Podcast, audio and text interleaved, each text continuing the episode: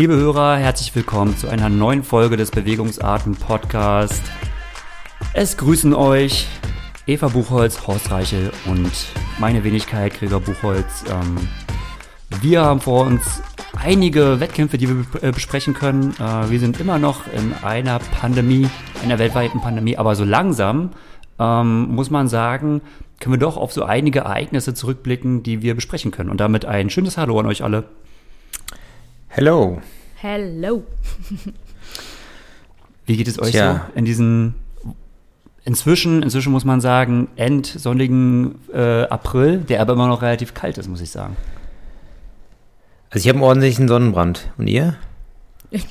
Du bist äh, typical Horst, wie immer. So ein bisschen leicht Ähm, errötet. Moment, du bist doch auch Rad gefahren, habe ich gesehen die letzten Tage. Ja, aber, aber nicht so lang wie du wahrscheinlich. Oder ich habe mein Näschen Ja. immer nur mal kurz in den Wind gehalten. Außerdem so. muss man sagen, Eva ist extrem sonnenunempfindlich. Also wirklich, das ist, äh, kann in die Sonne sich ballern und da passiert irgendwie gar nichts, außer dass sie halt braun wird. Aber ich wäre genauso wie du. Also ich wäre ganz genauso, ich würde als Tomate wiederkommen. Dankeschön. Tomatenhorst ist am Start. Gut, Horst, bei dir ist dann doch ein bisschen der, der, der Skype-Filter, den muss man natürlich noch. Ja, ja, das habe ich extra so eingestellt, damit man so ein bisschen äh, mediterranen Eindruck von mir bekommt. Ein schöner Teint vom Horst, genau. Ja, also ich muss mich nochmal entschuldigen. Ich sitze hier noch in Radklamotten. Ähm, falls es Sprachstörungen von meiner Seite gibt, könnte sein, dass ich im Unterzucker bin, aber ähm, ihr beiden werdet mich da hoffentlich retten. Ich habe außerdem noch Müsli-Riegel in meiner äh, Trikotasche, da kann ich notfalls ein bisschen rumsnacken. Ja, knabber, knabber ruhig mal ein bisschen dann nochmal Ja, dran. mache ich. Es ist erlaubt. Ja, da sind wir knallhart. Wenn wir sagen, äh, 18 Uhr noch was Aufnahme, dann Knallhart. da wird auch nicht, da, also, ja. da wird, wir erlauben auch das Duschen nicht. Nee, nee, nee. Ja gut, das war jetzt ein bisschen eine spontane Aktion, wenn man jetzt die Secrets äh, unserer Organisation hier, äh, also ausnahmsweise, normalerweise sind wir da schon sehr organisiert, aber äh, der Call kam gestern vom Headquarter, morgen Aufnahme und Mhm. Zack, dann bist hab du ich mir bereit, gesagt, ne? Horst Ja. habe ich mir gesagt, da bist du am Start, aber es könnte knapp werden von der Zeit. Ja, Horst, aber das hast du ja im Blut, ne? Wann so langsam wieder Zeit ist für ein, äh, eine neue Aufnahme. Ja, natürlich. Ja, man, man muss sagen, weil du meintest eben, oh, es ist Pandemiezeit und so und mittlerweile, wenn jetzt die Rennergebnisse so, da trudelt ja dauernd was rein. Also es ist nicht mehr so, da kommt lange nichts, sondern es ist schon die letzten drei, vier Wochen war eigentlich immer am Wochenende was los. Wir hat, hatten uns ja so ein paar Wochen davor oder ich auch mehr mit dem Radsport vielleicht mal beschäftigt oder auch mit äh, bestimmten äh, Laufevents. Ähm, aber jetzt äh, kommt der Triathlon ähm, zwar jetzt noch nicht so in heimischen Gefilden hier, aber ähm, so international ganz schön, ganz schön in Schwung. Und es sind ja doch schon dieses Jahr ein paar Rennen über die Bühne gegangen. Ähm, und Gregor und ich haben gerade heute früh, glaube ich, ähm, noch so darüber geredet und so festgestellt, Mann, ah, wie wir jetzt auch das aktuellste Rennen, da kommen wir später dann zu, Gran Canaria, aber wie man das auf einmal so verfolgt, ähm, genauso wie natürlich auch äh, die Rennen zuvor jetzt, ne, ähm, die, die so passiert sind, das wäre unter normalen Umständen ja nie möglich gewesen oder ja, hätte uns nicht so, sagen wir mal so ganz salopp gebockt groß, ne? Ja. ähm, ja, das ist dann halt so die Frage, es ist ja schon ziemlich cool, wenn drei, vier Events sind und da ist wirklich dann mal, ja, absolute Weltklasse oder ähm, kommen viele ähm, gute Athleten zusammen und es macht dann doch mehr Spaß, das auch so zu verfolgen. Oder wie seht ihr das? Ja, absolut. Durch die mangelnden äh, Renntermine äh, ähm, ist die Dichte natürlich auch extrem hoch bei den Wettkämpfen. Und da macht natürlich auch so eine Betrachtung von einem Rennen auch, auch mehr Spaß wie sonst. Und du sagtest es ja schon, normalerweise 70.3 Florida, who knows, ja, ähm, wird einen vielleicht nicht interessieren, aber da gibt's jetzt einfach weniger Optionen und dann sind auch die Fälle auch besser besetzt und ja, und äh, man hat auch Lust dazu. Ich merke dann auch selber, dass man da irgendwie nach so einem ja, Rennwochenende dann so, so mit einem Kribbeln in den Fingern dann, ähm, ja, da sitzt und ähm, da selber Lust hat, dann irgendwo zu starten demnächst. Ja, ja. Und auch natürlich das jetzt auch zu verfolgen. Also es macht doch ähm, so viel mehr Spaß, wenn die Leistungsdichte immer größer wird. Und gerade so die ja, Felder der Männer waren ja in den letzten Wochen echt extrem gut so. Also teilweise so bei den Frauen, ja, da, da kommt schon ähm, da sind jetzt auch nicht so viele am Start zum Teil. Ähm, mhm. Aber so gerade die Männerfelder fand ich, fand ich wirklich top. Ja. Ist fast ein bisschen verwunderlich, ne? Also es ist auch ein bisschen zwiegespalten. Also ich finde, alle Felder sind, äh, haben teilweise schon ganz schöne Stars, mit denen mhm. sie aufwarten können. Andererseits ähm, hätte ich mir gedacht, so manchmal in der Breite lässt die Qualität noch etwas zu wünschen übrig, ähm, nach der absoluten Spitze. Äh, aber generell, ja, ist schon so, wie wir heute Morgen gesprochen haben. Ich meine, wer hätte über irgendwie so Challenge-Rennen Gran Canaria oder sonst wie geredet? Das sind halt so die Rennen, wo man auch irgendwann, ich sag mal, wir sehen es aus der Perspektive, weil wir, dadurch, dass wir den Podcast machen, beschäftigen wir uns ja immer damit, ja, welche Rennen waren eigentlich, über was redet man denn und so. Und irgendwann mhm. stellt sich dann von alleine so dieser Modus ein, oh ja, aber, ja, lass darüber jetzt nicht mehr reden, was da jetzt in den Philippinen war oder was dort mhm. war oder so, weil man so denkt, so, oh, das ist schon alles so geflutet. Und äh, jetzt ist gerade das genaue Gegenteil und jetzt wird halt gerade ein Rennen, ähm, wie gesagt, Push Limits ist ja dann quasi extra hingeflogen und hat da ein äh, Content aufgezogen, ähm, was sich ja an Hawaii orientiert. Einfach nur, weil man wieder, wieder Bock drauf hat. Ähm, genau, und es hat es wirklich mit der Frage so auch ein bisschen zurückgelassen, naja, ja, so eine künstliche Reduktion teilweise, könnte das nicht auch eine Lehre ähm, äh, der letzten anderthalb Jahre sein irgendwie? Ja, oder ein Ausblick, wie geht es vielleicht auch weiter? Wie ja. können wir dann mhm. doch auch den Sport interess noch interessanter machen. Also braucht man wirklich, klar, äh, die, die, Welt ist groß, ne?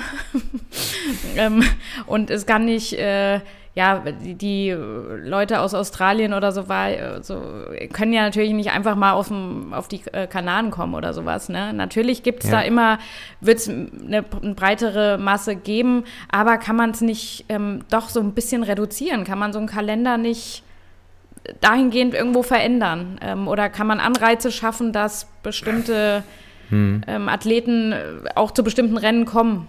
Ja. Hm.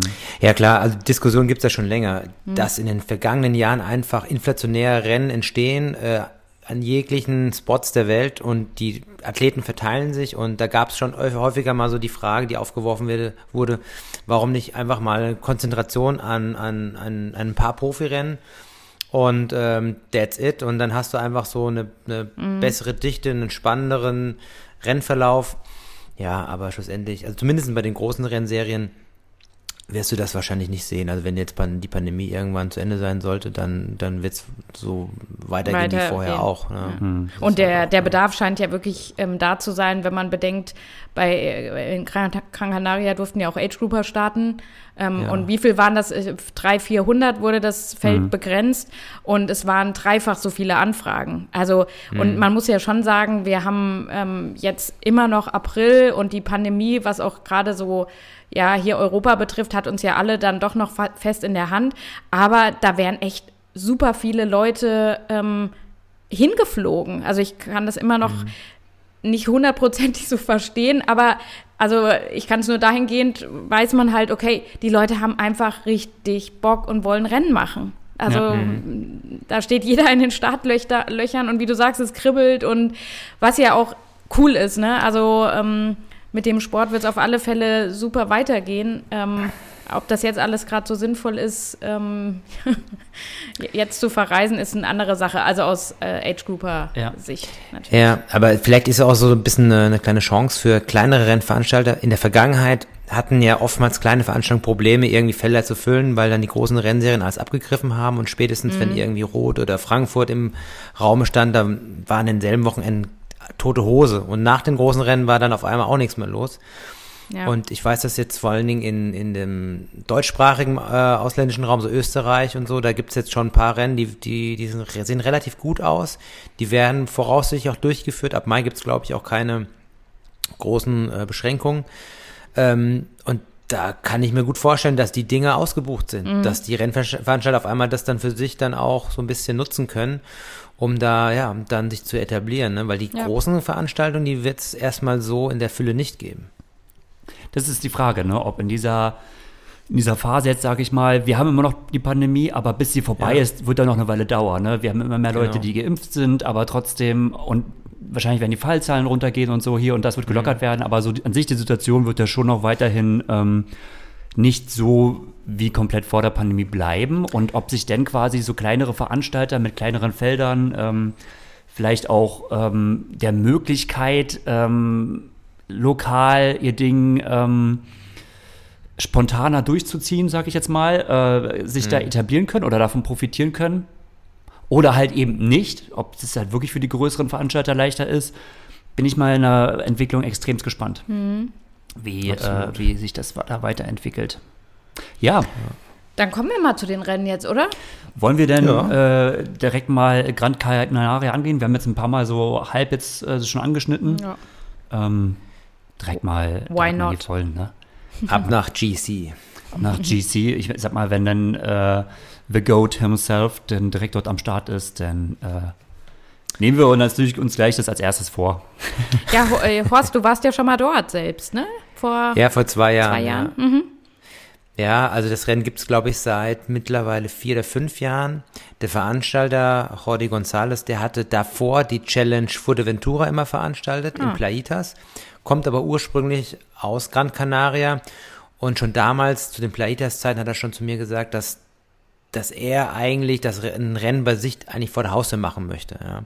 Nur mit Plaitas hatte er halt da einen ganz guten Deal. Und, aber irgendwann lief es halt nicht mehr und dann war für ihn diese Chance gegeben, auch mit Absprache seiner Gemeinde vor Ort äh, das Rennen in Gran Canaria zu veranstalten. Und ähm, ja, es ist eine ganz andere Situation. Die meisten, die jetzt ähm, die Kanaren kennen, kennen Lanzarote oder Fuerte. Mhm. Und Gran Canaria ist eher so eine Art, ähm, wenn überhaupt, für Radfahrer so eine Art Trainingsdomizil. Also ein normaler Triathlet fährt sich da nicht. Denn die Topografie ist da sehr speziell. Und das hat man auch im Rennen gesehen. Ähm, es ist halt einfach so bergig, dass du halt vor allen Dingen halt keinen flachen Meter siehst und äh, du da auch wirklich ähm, präpariert sein musst. Und das hat man jetzt, wie gesagt, auch, auch gesehen. Die Leute, die wie vorbereitet waren, die waren richtig gut und die, die es vielleicht nicht so vorbereiten konnten oder nicht wussten oder wie auch immer, die haben natürlich äh, leiden müssen. Ein hartes, ein sehr schweres Rennen auf jeden Fall. Und, und ein ehrliches Rennen. Ein ehrliches Hoff, Rennen. Hoffentlich. Ja. Ja, in gewisser Weise. Du, du stöhnst schon bei ja, auf der Radstrecke. Nee, also gar nicht nur. Ne? Also zum einen ähm, äh, fand ich es erstaunlich, wenn wir beim Schwimmen starten, dass äh, ah. natürlich Profi- und Age-Grupper-Feld da so durcheinander gewürfelt wurden. Also dass sich so ergeben mhm. hat, dass quasi, ja, die Felder ineinander, die Felder ineinander geschwommen sind. Mhm. Und das ist natürlich, gut, kann man jetzt sehen, wie schlimm das ist, kann natürlich auch äh, der Charme dieser Sportart sein, dass es sich so durchmixt. Aber man muss schon sagen, dass es für einen Profi in diesem Fall schon blöd ist. Also sich da zu orientieren und weil trotzdem, man sieht man ja, wenn man nur das Profifeld hat, dann checkt man schon, ich bin jetzt in der zweiten Gruppe und da vorne ist die erste, so, so ein Minimum an Orientierung hat man ja schon, auch wo man ungefähr im Rennen liegt. Hm. Ähm, wenn du mitten im Age-Grupper-Bunch bist, und dich da durchwühlst, dann verlierst du das komplett. Und dann kann es auch wirklich sehr, sehr gut sein, dass du halt Füße, die du vorher hattest, einfach verlierst. Und teilweise Gruppen sich halt eben ähm, splitten, die sich sonst nicht gesplittet hätten.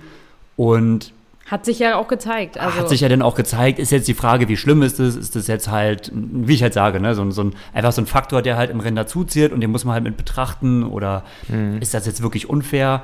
Ähm, ja, gut, aber, aber also das, ja auf jeden Fall fand ich schon, das ist schon auf jeden Fall ein wichtiger Faktor. Und denn auch auf der Radstrecke, klar, ähm,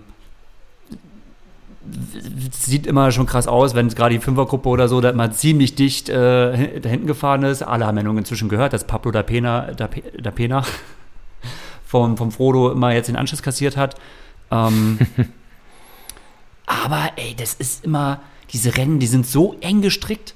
Also du hast im Prinzip eine Straßenseite hin und also eine Straßenseite hin, die andere Straßenseite zurück. Ähm, es wurde ja öfters gesagt, es ist so eng, dass da kaum Wettkampfrichter fahren können. Also ja. ähm, keine Motorräder konnten auf der zweiten Runde der Profis richtig, so richtig fahren. Ne? Das also. heißt, du kannst kaum durchgreifen, du kannst eigentlich äh, machen, was du möchtest, wenn du es so siehst. Ähm, insofern, wenn man das jetzt mal unter ganz knallharten internationalen Standards betrachten würde, muss man sagen, ja, da gibt es ehrlicherweise regeltechnisch schon noch Optimierungsbedarf, was das mhm. angeht. Ja, aber es bleibt trotzdem relativ ehrlich in Sachen, äh, vom, vom Drafting profitierst du natürlich nicht so viel auf so einem bergigen oder sehr kopierten Kurs, als wenn es Ja. wirklich straight geht. Also das meine Ja. mein ich zu wegen ehrlich. Wenn du, wenn du stark bist, kannst du schon gut was rausfahren. Ähm, gut, Frodo hat sich auch über Peter Hemmerich halt auch wohl aufgeregt, weil wenn du bergauf ähm, nur knallst und bergab dann die Füße hochnimmst, kommst halt auch nicht wirklich vom Fleck. Ist dann, ja, aber das ist ja äh, Aber das ist die doch einfach- Fahrweise.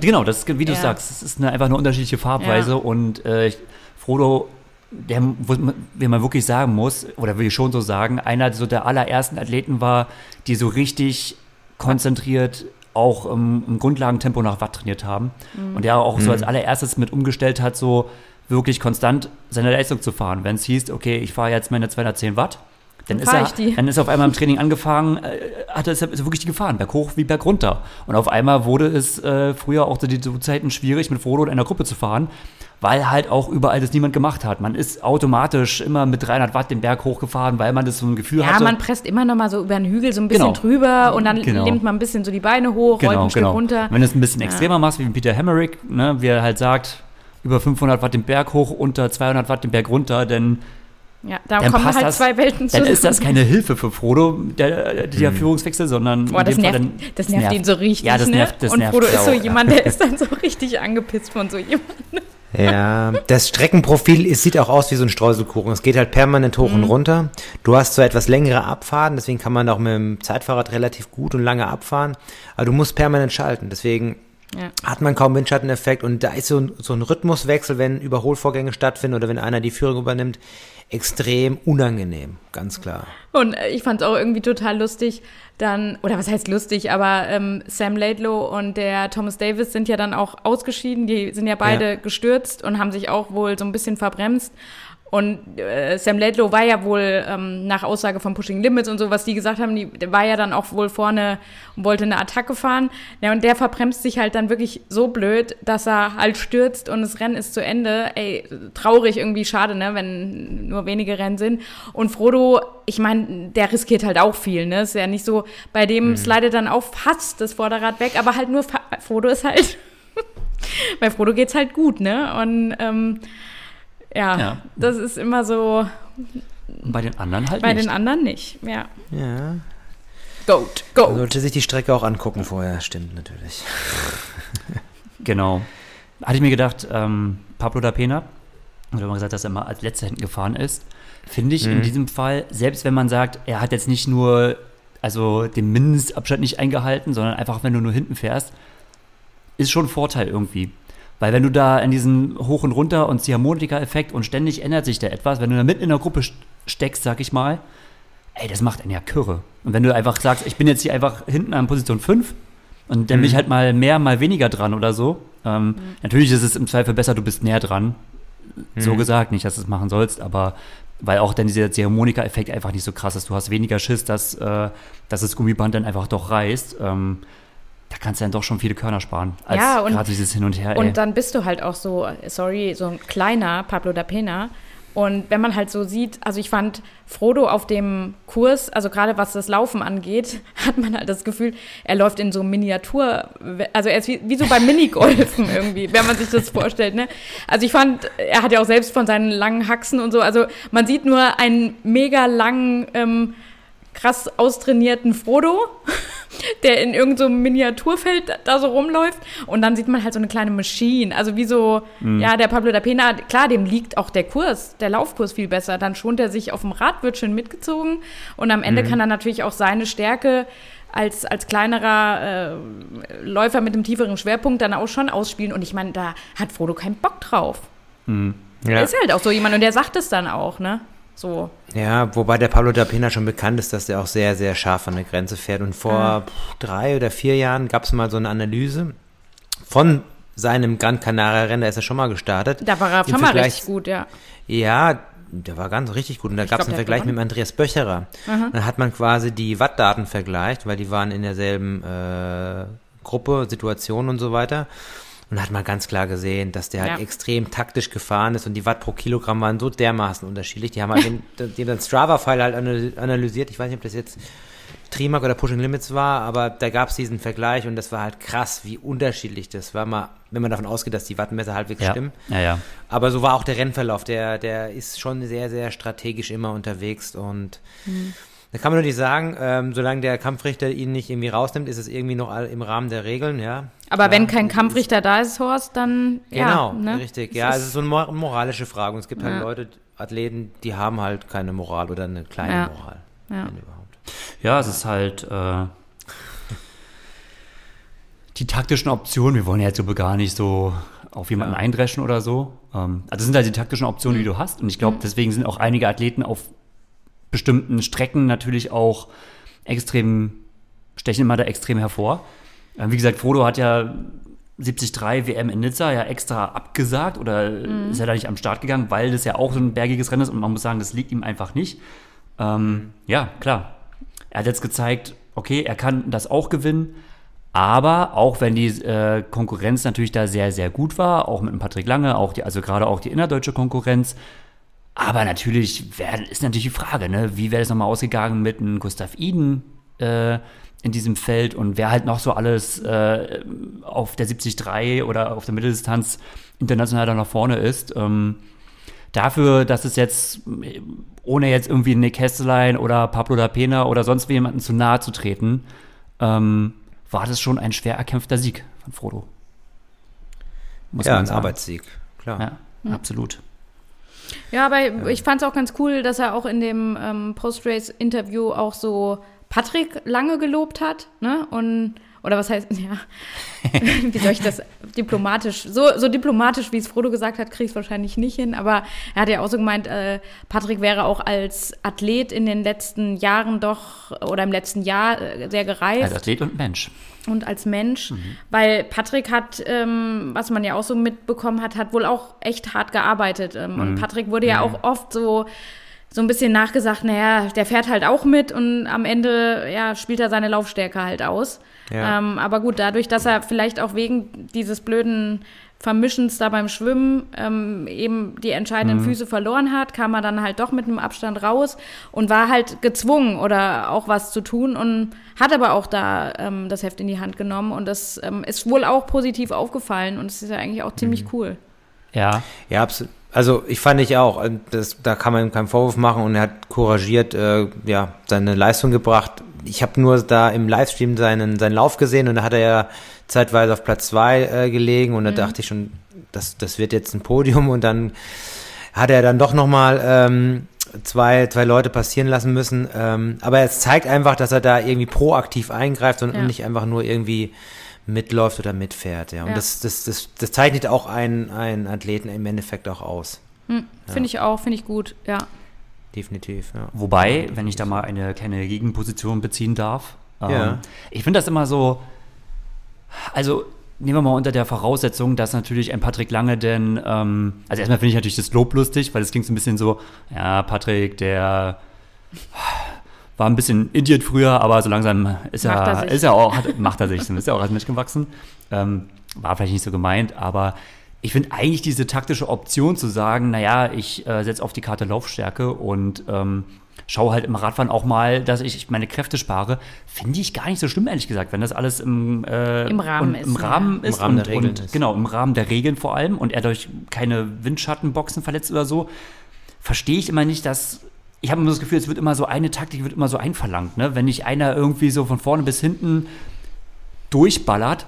Triathleten sind immer so ein bisschen so die, die, die Ritter gegen Windmühlen. Ähm, Ehre um alles, aber guck mal, wie oft naja. hast du, warte mal, wie oft hast du denn im Radsport die Situation, dass äh, du hast eine außerhalb, ein Duo, was vorne ausreißt und es geht um den Sieg und der eine beschließt, ähm, ich übernehme einfach keine Führungsarbeit mehr. Gerade weil ich jetzt auch irgendwie sage, nö, ich bin der schwächere Sprinter oder so, oder ne? Ja, ist assig. Ja, aber es ist eine ganz legale taktische Situation, wo ich das Gefühl habe, dass zum Beispiel im Radsport das viel mehr akzeptiert ist als Taktik. Nee, Und im Triathlon wird es immer so sehr so, oh.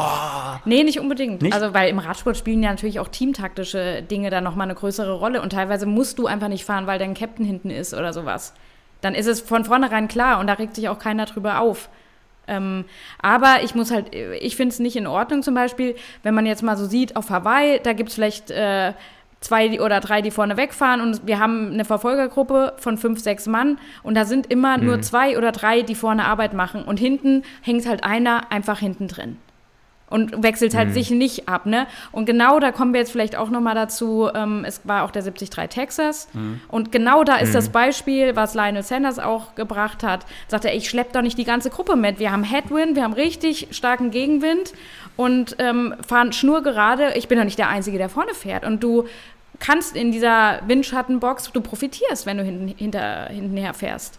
Ähm, von daher, und da, Ganz muss, klar, da ja. muss jeder mal was machen, wenn man wegkommen will von bestimmten Läufern oder von, ne, von den schwächeren Schwimmern, Mhm. die, die abgehängt wurden. Und da finde ich halt, und das war, das wurde ja Patrick auch so in der Vergangenheit so ein bisschen äh, so auch ausgelegt, so, ne? Da- Du kannst nicht in der Gruppe mitfahren und nur profitieren und selbst halt nichts machen. So. Ja, aber es heißt ja immer so schön, hate the game, not the player. Ähm, Ja, okay, aber ähm, so einfach äh, ändern wir halt die Regeln halt auch nicht, ne? ja. Ja, in, in der Mainstream-Öffentlichkeit wird es natürlich auch immer so dargestellt, oder beziehungsweise auch, die meisten finden es natürlich geil, wenn ein Kienle dann irgendwie vorne raus ballert. Ja, für Mhm. die ist es ja dann irgendwie ähm, unwillkürliches Vollgasfahren, was es aber eigentlich auch nicht ist. Ja. Aber es wirkt halt dann Es so. wirkt so, ja. Und ähm, dann ist natürlich dann jemand, der dann taktisch fährt, ähm, dann nicht unbedingt hoch im Kurs. Es ist aber schon so, dass es halt Athleten gibt, die dann einfach, äh, das ist, das ist so deren, deren Strategie, manche zu deren Lebenseinstellung, hat man das Gefühl, ähm, kein, noch nicht mal einen guten Willen zu zeigen, ja. Und Ja. das, ähm, das ist, finde ich, auch dann manchmal problematisch. Wenn man nicht kann, dann ist ja kein Problem, wenn man dann die taktischen Regeln ausnutzt. Aber wenn man ähm, das permanent betreibt und nicht zumindest mal probiert, mal zumindest vorne mitzufahren oder mal irgendwie die Pace zu machen, ja, dann, dann fehlt es an Akzeptanz dann in, innerhalb des, der Profi-Kollegen, muss man einfach sagen. Wer- wer- es gibt einfach so ein paar Leute, weißt du ganz genau, wenn der drin ist, den wirst du nicht sehen, ja. Das ist einfach so. Wo war das nochmal, wo, ähm, ich glaube, Hawaii 2019, ähm, da wollte doch auch irgendwer, ein Deutscher, wollte sich doch in der Führungsarbeit beteiligen und dann kam nur irgendwer vorbei und sagte, ey, bleib einfach hinten, das, das bringt nichts. Weißt du, wenn man Goodwill zeigt, aber dann halt so merkt, ey, der andere ist einfach stärker oder es ist halt äh, gerade nicht so, war das nicht, wie war denn das mit... Ich glaube, Maurice der Gruppe. Clavel? Nee, nee, Nee. Also, also eine ähnliche Ah, Situation. Also, auf dem also Rückweg dann schon von Cam Harvey. Worth oder so, ne? Cam Worth war der, der ah, vorne ja, das ist. kann sein, ja. Und entweder war das. Und Cam Worth hat so gesagt, ey, come on, lass einfach, lass mich einfach fahren. ich glaube, es war sogar Sebi oder so. Also es war schon. Ja, es war schon, waren zwei stark, also Die Situation gab es zweimal, weil die gab es auch in Rot, Ich wo es Cam. Worth eigentlich die ganze Zeit vorgefahren ist und Sebi hintenher. Und Sebi hat auch gesagt, ich wollte mal vorbeifahren, aber. aber es war ja. dann, ey, genau, also ich meine, sowas gibt's ja auch, Das aber auch, ja. äh, ein Sebi zum Beispiel wäre halt so jemand, ey, ich, ich möchte mich auch beteiligen, so, ne? Ja. Ja. Ähm, ja, ja. Aber wie gesagt, es ist halt immer leicht gesagt, wenn das Radfahren natürlich eine absolute Stärke ist, von anderen immer zu verlangen, leiste bitte das Gleiche wie ich. So, ja, das ist, aber nicht äh, das gleiche, aber versuch doch so ein bisschen eine Ja, Allianz ja. Mhm. zumindest. Also, wie auch Horst so gesagt hat, so ein bisschen Goodwill und ja. Ja, es ist, ja, es ist halt so eine Sache. Ähm, Ja, ähm, was ich unbedingt sagen wollte, was mich wieder mega beeindruckt hat, ähm, Nikolas Bierig. Hat, glaube ich, auch Ja. alle beeindruckt, die dort Boah. waren. Ja. Ähm, Und zwar auch in welcher, wenn man dann mal so auf das Gesamtergebnis guckt und die Gesamtzeit, also da, wir haben ja schon äh, viel auch über Daniela Rief und äh, im Vergleich zu den Männern und so auch geredet, ne? Also die ist ja auch da, auch im, im Männerfeld immer so top drin. Und auch, Ja. ey, so eine Nikolas Bierig, die da mit dem Straßenrad kommt und nur im Auflieger, was die da runterrockt als Trainingsrace äh, dann auch irgendwo, ey, es ist absolut ähm, Wahnsinn. Und auch Ja, Weltklasse, wie sie, klar. wie sie beim Schwimmen auch mit rauskam. Das hat mich jetzt echt Ja. ähm, total geflasht. Das hätte ich ähm, wirklich so nicht gedacht, dass sie auch mit der, sie ist ja mit der Sarah Perez Sala zusammen rausgekommen. ja. Mhm. Ähm, und wir kennen ja alle auch so ein bisschen näher, sage ich jetzt mal, Annalena Bestpol, die ja wirklich auch als sehr, sehr starke Schwimmerin bekannt ist und die ein super Rennen mit ihrem siebten Platz gemacht hat und da auch in allen Disziplinen gezeigt hat, ähm, dass sie auf einem guten, guten Weg ist und ihre Hausaufgaben über den Winter, sage ich jetzt mal, super gut gemacht hat. Ähm, aber sie konnte zum Beispiel jetzt nicht mit den beiden mitschwimmen. Das war ja schon mal so interessant zu sehen. Im, hatte ich auch im Vorfeld schon gedacht, mal gucken, wie sie so in dem Vergleich ist. Und ich hätte nicht gedacht, dass ähm, Nicola mit, mit Sarah Perez mitschwimmen kann. Ist dann wahrscheinlich mein Fault. Also, dass ich, ja, das falsch eingeschätzt habe. Ähm, aber fand ich cool. Also ich hätte ja, ich hätte es auch nicht gedacht. Ähm, ich habe aber schon erwartet, dass die äh, Nicola da äh, was abbrennt mhm. an Leistung. Mhm. Olympisches Jahr, ähm, die ist in der Regel immer fit im Olympischen Jahr oder im Vorolympischen Jahr. Gran Canaria ist ja auch so ein beliebtes Trainingsziel der Schweizer und die Brad Sutton-Truppe hatte ja da wirklich auch einige Athleten am Start, neben der Nicola, ja, ja. Ähm, den Max Studer, der die Kurztanz auf Gran Canaria gewonnen hat und äh, der Andrea Salvesberg, der glaube ich siebter wurde. Ja. Also die kennen auch dort die Location und die Strecken und ähm, ja, aber das klar mit, mit dem Zeitverrat, äh, mit, mit, mit, dem Straßenrad da so abzocken, das ist eigentlich schon ein Nachteil. Also mit dem, dem Straßenrad, selbst bei mhm. diesem, bei diesem krassen Kurs, ähm, ja, aber die drückt es dann einfach knallhart durch. Ne? Also ja. die, die kannst du wahrscheinlich auch auf dem Ironman Cozumel-Kurs schicken, den hat sie ja gewonnen vor ein paar Jahren. Ja. Ähm, auch im, im Straßenrad wird, wird, wird, wird das gewinnen. Also das ist schon beeindruckend. Ja, und ich finde das halt auch immer wirklich auch beeindruckend, wie sie halt vom Kopf auch her so rangeht. Also für viele wäre schon von vornherein so, nee, wenn ich kein Straßenrad habe, bin ich nicht irgendwie Zeitverrat. Äh, Zeitverrat mhm. habe, dann bin ich nicht wirklich konkurrenzfähig. Und es ist von vornherein halt schon irgendwie so, so eine mentale Macke, sag ich jetzt mal. So ein bisschen, mhm. ne? Ähm, oh ja, wenn mich jetzt jemand einholt oder überholt oder wenn ich jetzt äh, die und die Zeit nicht schaffe, von vornherein schon. Aber für sie äh, spielt sowas überhaupt nicht so die Rolle, ne? Die, die zieht das knallhart durch und es ist ja im Endeffekt ganz egal, was die Gegnerinnen fahren. Ähm, mhm. Es sah so ein bisschen so aus, ja, okay, alle fahren Zeitverrat und sind wie Sarah Perez so Monster-Aero und dann mhm. kommt Nicola mit dem Mountainbike. ja, oder eine Lisa Norden, ja. auch so aero getuned. Ähm, ja. Ja, schon, schon krass. Ja. Da sieht man eigentlich, was alles so geht, leistungstechnisch. Wobei das natürlich ja. im Kontext als Vorbereitung für Tokio natürlich voll verständlich ist. Und da muss man mhm. sagen, Vielleicht war das auch wirklich ein Vorteil, so diese entspannte Haltung im Voraus anzunehmen. Also das wirklich so als ja. Trainingsrennen zu deklarieren. Manchmal geht es ja dann Aber das musst du erstmal schaffen. Das musst du erstmal schaffen, aber andererseits, ey, wenn du schon solche Highlights hattest, also wie gesagt, klar, es ist Pandemie und jedes Rennen ist irgendwie gerade gefühlt ein Highlight. Aber wenn du schon, wenn Tokio deine fünften Olympischen Spiele werden, dann ähm, nimmt man sich, ich glaube, irgendein so Challenge-Rennen auf einer kanarischen Insel, ordnet man, denn, ordnet man denn auch als das ein, was es dann letztendlich ist und geht dann, glaube ich, auch ähm, dementsprechend entspannt um. Trotzdem muss ich wirklich mal sagen, Nikola ist echt teilweise schwer einzuschätzen. Also es ist jetzt öfters so, dass ich, guck mal, ähm, dass der Weltcup in, ich glaube, das war Alicante oder so, wo man gesagt hat, so, ja. boah, Nikola, auch da schon gut geschwommen innerhalb eines Weltcups mhm. und super Laufzeit und so. Ich bin mal richtig gespannt auf Daytona, so. Dann ja. war Daytona ja. so, wo man sagt so, ja, okay, oh, das gibt's hm, nicht. ein bisschen ja. underperformt und so. Dann war ich jetzt wieder ein bisschen vorsichtiger. Ja. Gut, man muss auch sagen, das Frauenfeld Klar, die, die da waren, hatten teilweise schon ihre Qualität, aber was waren jetzt 15 Athletinnen am Start oder so? Also es ist auch noch viel Luft nach oben. Aber trotzdem, ähm, die, die da waren, hat sie auf einmal wieder voll deklassiert, so, sag ich mhm. ne? Und hat auch immer diese Leistung wieder rausgehauen, wo ich dachte so, wow, jetzt wieder ähm, äh, immer so. Ja, aber sie, sagen, sie, ja. sie bringt halt dann Leistung, wenn es wirklich drum geht. Und ich meine, Daytona ja. war für sie ja letztendlich auch irgendwie so ein Ausflug.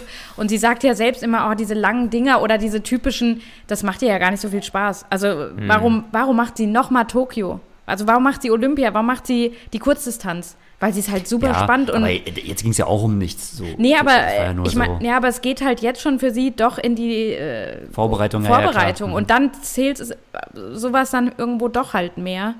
Ähm, und ich finde es einfach nur ähm, toll, halt auch so, ihr ist es halt auch ganz egal, wie sie aussieht, was sie macht, was andere denken.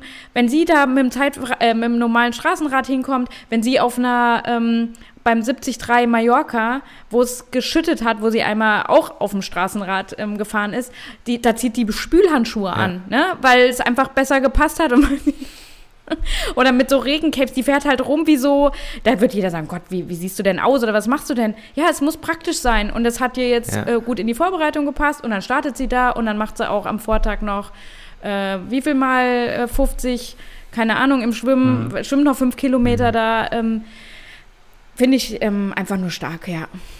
Ist eigentlich auch erfrischend, denn das ja. geht so ein bisschen weg von diesem überwissenschaftlichen Training, ja. was ja überall etabliert ist und klar, das ist halt auch Brad Sutton, darf man nicht vergessen. Der, der lässt halt schon immer so trainieren und äh, Nikola Spiri kennt das auch nicht anders und das ist auch genau ihr Ding.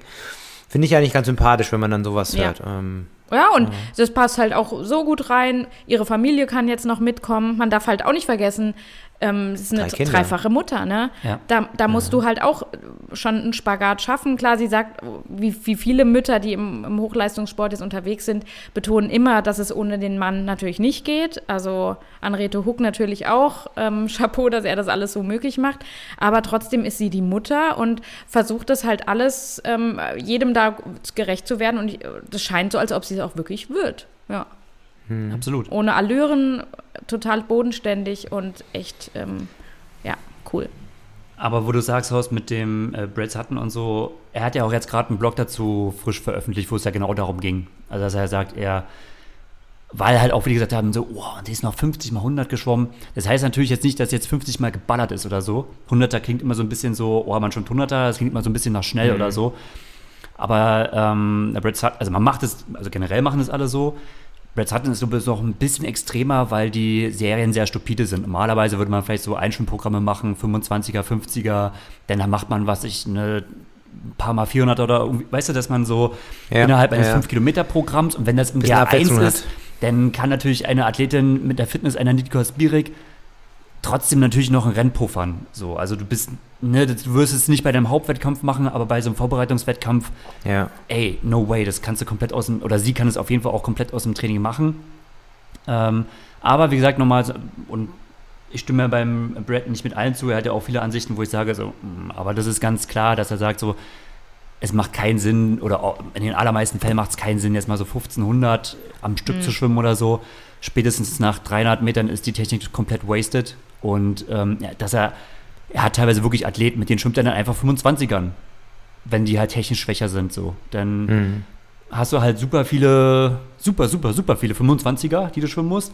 Aber ähm, die sind halt, dann natürlich auch teilweise mit äh, recht kurzer Pause, aber halt eben so, dass du es halt wieder schaffst, technisch auf einem sauberen Niveau zu schwimmen. Und das bringt dir dann viel, viel mehr. 50 mal 100 zu schwimmen bringt dir viel, viel mehr, als wenn du jetzt die 5 Kilometer mit größeren Intervallen durchschwimmen würdest. Das ist halt Mhm. auch so ein bisschen sein. Ja, Ja. und alle seine Athleten sind ja sonst was für Umfänge gewohnt. Also Und das, anscheinend das ist, auch, kommt ja auch noch mal und dazu. anscheinend auch äh, kommen die damit klar, relativ wenig Abwechslung, Abwechslung zu haben. Mhm.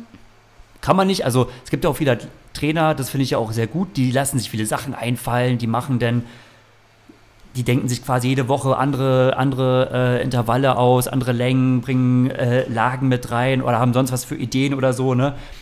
Einfach mit dem Anspruch, das äh, ganze Training einfach ein bisschen interessanter zu machen und weniger langweilig und kurzweiliger für den Athleten. Und ähm, ja, gibt aber auch äh, Tra Trainer, Brett Sutton scheint da einer zu sein, die sagen, es muss, Keep simple. es muss einfach und praktisch sein, ja. Ja, keep it simple. Klar, der Erfolg gibt ihm recht. Aber man kennt halt nicht die Fälle, die halt irgendwie ausgebrannt äh, den Sport aufgeben. Ja, Gibt das ist auch immer meistens, man muss, man muss Trainer auch immer nach, am besten nach der Breite ihres Spektrums bewerten, welches sie ausbilden. Und da würde ich schon sagen, dass man beim Brad ganz klar sieht, okay, er hat halt gerade mit äh, Nicola und Dani, uiuiui, Eva nimmt gerade den Tisch auseinander, ähm, Sorry. zwei Athleten, Athletinnen, die voll drauf anspringen. Aber wenn man jetzt mal ehrlich ist, welche Männer trainiert er eigentlich gerade, die jetzt so richtig abgehen? Und du bist nicht mehr auf dem neuesten Stand. Daniela Rief ist nicht Ah. Stimmt, mehr sie bei, trainiert sich ja jetzt selbst, ne? Die Schweizer Illustrierte kam das, wa- was? Ja, die Schweizer Ernsthaft? Äh, Interview, ja. Ja. Mhm. braucht mal was Neues. Also die große Überschrift war natürlich, ich habe mich auch schon in eine Frau verliebt. Also, ne? Boulevard, Ach, das ist so, so ein bisschen Gala-Magazin-mäßig. Ja, so genau, ein bisschen. genau. Aber ähm, sie hat das Yellow selbst Press. geteilt. Also äh, ich denke, wenn man, Ja. wenn man selbst jetzt das auch nochmal explizit auf seiner äh, auf seinen Social Media Kanälen dieses Ja, Interview teilt, also- dann ist das jetzt nicht so alles aus der Luft gegriffen, ne? Ist Sie jetzt steht nicht so da- Bildzeitung. Sie wird, sie wird da dahinter stehen, auf sonst jeden was Fall. Ja. Äh, es ist halt lustig, was die Überschrift ist. Ne? Also, Mhm. wenn. Wenn jemand vielleicht in der Öffentlichkeit äh, irgendwo eine gewisse Form von Homosexualität oder, oder irgendwas da irgendwie outet, dann Das- ist das natürlich die das. Headline und nicht irgendwie, keine Ahnung, ich trainiere mich jetzt selbst oder so. Worum es natürlich viel, viel mehr in den Artikel ging. Ähm, aber war interessant. Also es ging sehr viel um Selbstfindung, bin ich noch glücklich, äh, was macht mich glücklich, macht mich der Erfolg, ähm, der sportliche Erfolg noch glücklich. Ähm, Es war ein sehr, sehr interessanter Artikel und ähm, zeigt auch ich habe nochmal den die Artikel anderen nur Facetten. überflogen.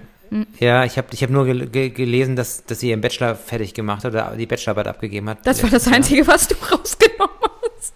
Ja, Ja, aber mit Brad Sutton habe ich so gar nicht, gar nicht rausgelesen. Deswegen. ah, Nee, dass sich das im Guten, also es hat sich im Guten getrennt. Ähm, aber, auf alle Fälle wohl, ja. Und sie schätzt den Bretton Sutton sehr, aber sie möchte mehr für sich selbst da Verantwortung übernehmen und äh, ja, sich da verwirklichen und finde ich halt auch einen mutigen Schritt, äh, Absolut. Mhm. sich selbst da zu trainieren und hat auch, welches Rennen hat sie schon gewonnen? Ähm, Dubai, war das Dubai? ja. Ja. Was glaub- zeitgleich ja, mit ähm, Daytona war. Genau, ja. genau. Und äh, hat ja gesagt, hat, das hat sie auch als Renner herangeführt, wo sie gesagt hat, ähm, da hat es ja schon mal sehr gut geklappt. Das hat sie auch schon in Eigenregie, Mhm. ist es angegangen. Ja, Ah, perfekt. Ist Brad Sutton ein Schweizer Verbandstrainer? Weißt du das? Oder wisst ja, ihr das? ich glaube schon, dass er teil- ja, ich glaube es noch. Ich, also jetzt wage ich mich auch so ein bisschen auf unbekanntes Terrain.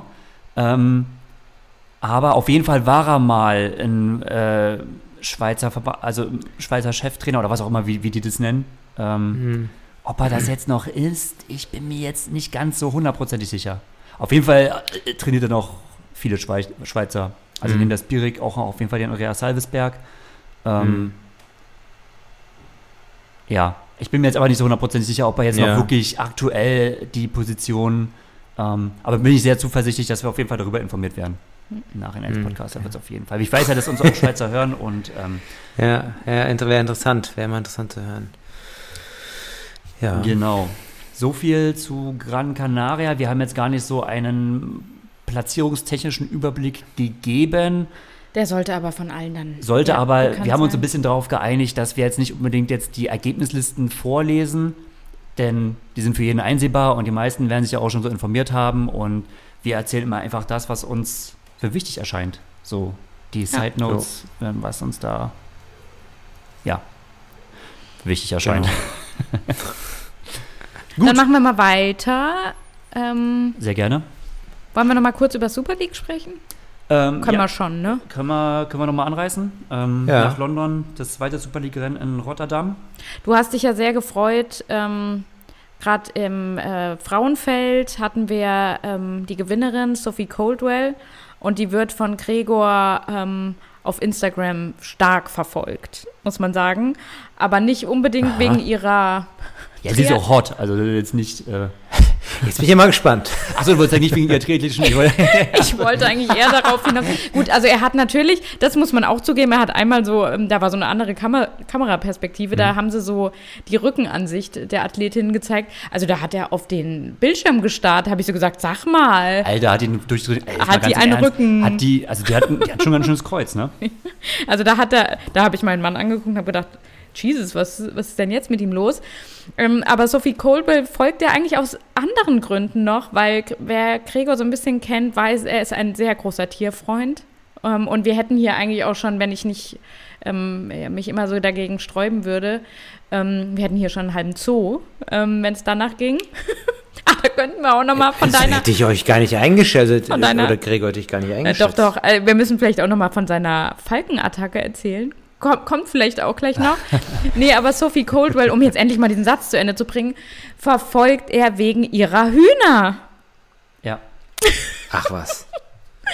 Ich frage mich manchmal, ähm, ja, was da so gackert, was nicht ich bin. Ähm, Es ist sau das ist dann, wenn er das Handy ein bisschen lauter hat, ja. Sie hat äh, quasi, und zwar auch Hühner, das, das finde ich halt besonders cool, aus, so, also so ehemalige Legebatterien-Hühner. Hühner. So Hühner gerettet, die quasi, äh, ja, früher Eierlegemaschinen waren. Ja. Und die hat sie genommen und die hatten ein richtig schön, schönes Gehege aufgebaut. Die dürfen dann auch immer so schön im Garten da frei rumlaufen und so und ähm, laufen ihr inzwischen auch hinterher. Also sie ist inzwischen voll äh, Die hat sie voll Hühner, dressiert. die Chicken Mom äh, in, inzwischen voll. Und ist halt krass, ne? Also wenn man sich, man, sie hat aber die Stories, sie hat ja auch so, dass sie ähm, gewisse Stories äh, ordnet und die man kann sich dann noch im Real Life anschauen. Schau dich ruhig Story mal ihre, ihre. Hühner-Stories an. Ähm, wie die am Anfang aussahen. Ich weiß die nicht, ersten Hühner, die sie bekommen hat, die, du siehst so richtig, dass sie aus so einer richtig krassen Massenhaltung kommen. Die Ganz waren arme zerzaust und sahen, und sahen total schrecklich aus. Und inzwischen, Federn. ey, die sehen on, on point aus. Die haben ein so ein schönes Federkleid. es ist echt, äh, Das guckt er sich Also- jeden Abend an nochmal, die Highlights. Das schönes Federkleid der Hühner von Sophie Coldwell. Kleintierzüchter Gregor Buchholz. Seine Expertise wird nee, man gefragt. merkt echt, also Okay, da, Federkleid ähm, und so. Mhm. da hat sie echt einigen Lebewesen was Gutes getan. Kann man nicht anders sagen, ja. Ja, und dir eine große Ja, Freude cool. bereitet. Und sich selbst eine noch größere, indem sie in wirklich ganz besonderer Manier diese zweite Auflage dieses Jahr der Super League gewonnen hat. Ja, Ja. muss man sagen. Äh, großes Duell ist eigentlich so abgelaufen. Beth Potter versus äh, Sophie Coldwell, ähm, also wieder britisches Duell. Ähm, ja, komischerweise, es ist halt schwer mit diesen Curved-Laufbändern das irgendwie abzuschätzen. Diesmal ist auch Sophie Coldwell deutlich stärker gelaufen. Ich denke mal auch, dass Beth Potter ein bisschen beansprucht war nach ihrem 5 Kilometer Weltbestzeitlauf, ähm, der zwar noch nicht ganz offiziell ist und nie offiziell werden wird, aber es hat ja schon medial auch gerade in, in, in Großbritannien schon ziemlich eingeschlagen. Ich glaube, da hat sie einiges zu tun gehabt. Ähm, ja. trotzdem hat sie eine starke Leistung gezeigt und ähm, natürlich gut gegengehalten, aber ähm, Sophie Coldwell hat das Ganze für sich entschieden. Ja, und weil du auch das gerade mit den Curved-Laufbändern nochmal sagst, ähm, das war sicherlich auch ähm, für Lisa Tertsch ähm, doch eher ein Problem, ähm, Ja, auf dem Laufband zu laufen. Also, weil ähm, da war sie nicht wirklich konkurrenzfähig. Ähm, es war natürlich Ja. auch ihr erster Einsatz jetzt bei der Super League Ja. oder bei den Arena Games auch. Ähm, Ja. Und ah, das kann man auch nicht so für, äh, ja, so 100 Prozent ja nehmen, man merkt es, ich sagen. also man merkt es total. Ähm, einige Läufer kommen gut damit klar und manchmal gibt es halt da wirklich Nichtläufer. Also ich muss sagen, bei Lisa Tertsch, die ist ja wirklich schon mit gehört zu den besten Läuferinnen, auch in, auf WTS-Niveau, Mhm. Ja. ganz klar, hat ja auch schon da wirklich absolute Topleistung gebracht im Laufen. die war die überhaupt läuferische nicht Leistung weg. dort sehr durchwachsen. Ähm, mag natürlich auch daran liegen, so seit langer Zeit erstmal wieder so der erste Wettkampf und dann ist alles anders. Ja. Das ist natürlich auch ein Faktor, der spielt rein. Aber ich denke mal auch ähm, Sie konnte ihre Laufstärke einfach überhaupt nicht so richtig nicht zeigen. Nicht Ist aber zeigen. trotzdem interessant, dass sie vierte wurde insgesamt. Denn Ja, mega dieses gut. ganze ähm, dieses ganze Rennen kommt ihr nicht wirklich entgegen. So, sie ist halt nicht die, äh, die Schwimmerin und das Schwimmen ist dort extremst Mhm. wichtig, extremst. ja. Ähm, Genau. und eine Anna Godoy hat sich dann letztendlich ihr gegenüber dann trotzdem durchgesetzt. Und eine Anna Godoy ist dann halt doch dann eher eine bessere Schwimmerin, hat es vor allem ja auch ähm, durch richtig, richtig gute Wechsel gemacht. Ja. Das hat es ihr letztendlich äh, gebracht. Ähm, ansonsten wäre für Lisa vielleicht noch ähm, das Podium drin gewesen. Ja, aber konnte dann auch läuferisch das nicht umsetzen, was sie sonst dort kann. Deswegen äh, immer so eine spezielle Sache. Und noch viel extremer war es bei den Männern. Bei den Männern war ich auch extrem gespannt, weil zum ersten Mal so ähm, die Franzosen so richtig mit teilgenommen haben. Ja. Ähm, äh, also Anthony Pujat und auch, du hast mir die Liste geschickt von den Frauen, hast du auch eine Liste von den Männern? Wer war denn jetzt hier der zweite Franzose? Der Raphael Weltmeister, Aurélien. der Vize-Weltmeister von 2007. Raph Aurélien. Raphael richtig. Raphael Aurélien. Ein absolutes Schwimmtier. Aurélien Astrid. Raphael. bitte. Aurélien Raphael. Ja. Pardon, Dann pardon. mach, mach mal Vor- und Nachname richtig hier. Genau, Aurélien Raphael, ähm, also wirklich ein Schwimmbiest, kann man nicht anders sagen, hat er auch irgendwo gezeigt, dass er das richtig, richtig gut kann. Aber ich weiß, auch wenn er zu Juniorenzeiten wirklich auch auf weltmeisterlichem Niveau unterwegs war, aber in der Elite, man muss es so sagen, er ist läuferisch nicht konkurrenzfähig in einem normalen Triathlon. Klar, hier und da mal in irgendeinem Europacup oder so etwas, aber spätestens ab Weltcup und WTS sowieso hat er da eigentlich nichts mehr zu melden. Aber der konnte einfach das, also richtig, richtig gut laufen auf diesen Curved-Laufbändern und ist dort Zweiter geworden. Ja, und letztendlich, aber er, er konnte, Dritter ist er geworden. Dritter, ja. Alexi hast du ähm, Alexi, ja, stimmt, genau. Ja. Ähm, aber er hat es halt auch absolut in den Wechseln verkackt. Das war halt sein großes Problem. Also wenn man das gesehen hat, wenn, bis er immer reingesprungen ist ins Becken, also wenn davor äh, Radfahren oder Laufen war, oh Jesus, also äh, Besonders den Das- zweiten Lauf, weil da habe ich gesagt, den gewinnt er. Zweites Rennen, es hört mit Schwimmen auf und äh, er konnte mit diesen, auf diesen Curve-Laufern gut laufen. Beim Radfahren sowieso ist er ja auch stark. Und dann habe ich gedacht so, safe. Also das Ding gewinnt er und dann wäre es nochmal, naja, was, wenn er das zweite Rennen gewonnen hätte Richtung Martin van Riel, der ja dominant alle drei Rennen gewonnen hat, ja. auch schwierig. Ähm, aber gut, da hat er es komplett verkackt mit der, mit der Badekappe und so, das aufzusetzen. Ist dann, ich glaube, als einer der letzten ins Wasser gesprungen. Da geht es ja alles um Sekunden und ist dann trotzdem noch relativ weit vorgeschwommen. Aber ähm, ja, gut. Hat da vieles verschenkt, aber trotzdem aufs Podium. Ne? Ein Kandidat hätte ich nie gedacht. Ich hätte wirklich einen Anthony Peugeot oder so eher nach vorne gesetzt. Ähm, aber so ist es. Ja, ich fand es interessant, dass der ähm, Martin van Riedel in seiner Schwimmtechnik so extrem nach oben atmet. Hm. Ich weiß nicht, ob ich das beim letzten Podcast schon erwähnt hatte, bei dem, bei dem, bei dem London-Rennen, aber der, der, der atmet quasi zur Decke. Echt? Und ist aber trotzdem sauschnell. Also technisch ist es irgendwie Kraut und Rüben, aber effektiv ohne Ende. Und der Top-Schwimmer in dem, in dem Rennen war ja der, ähm, der Anthony, meine ich, oder? Mit dem extrem ruhigen Schwimmstil, sah, sah super gut aus. Ja, ich finde eigentlich, dass ich finde Und eigentlich, der- dass Nina Schomburg immer sehr gut aussieht. Äh, Ja, nee, das war derjenige, der, der, der, der die schnell, auch die schnellsten Schwimmzeiten immer abgelegt hatte. also entweder was Anthony, ich weiß jetzt die einzelnen Schwimmzeiten weiß ich nicht, aber Anthony Ja, und äh, aber- Raphael sind so die beiden.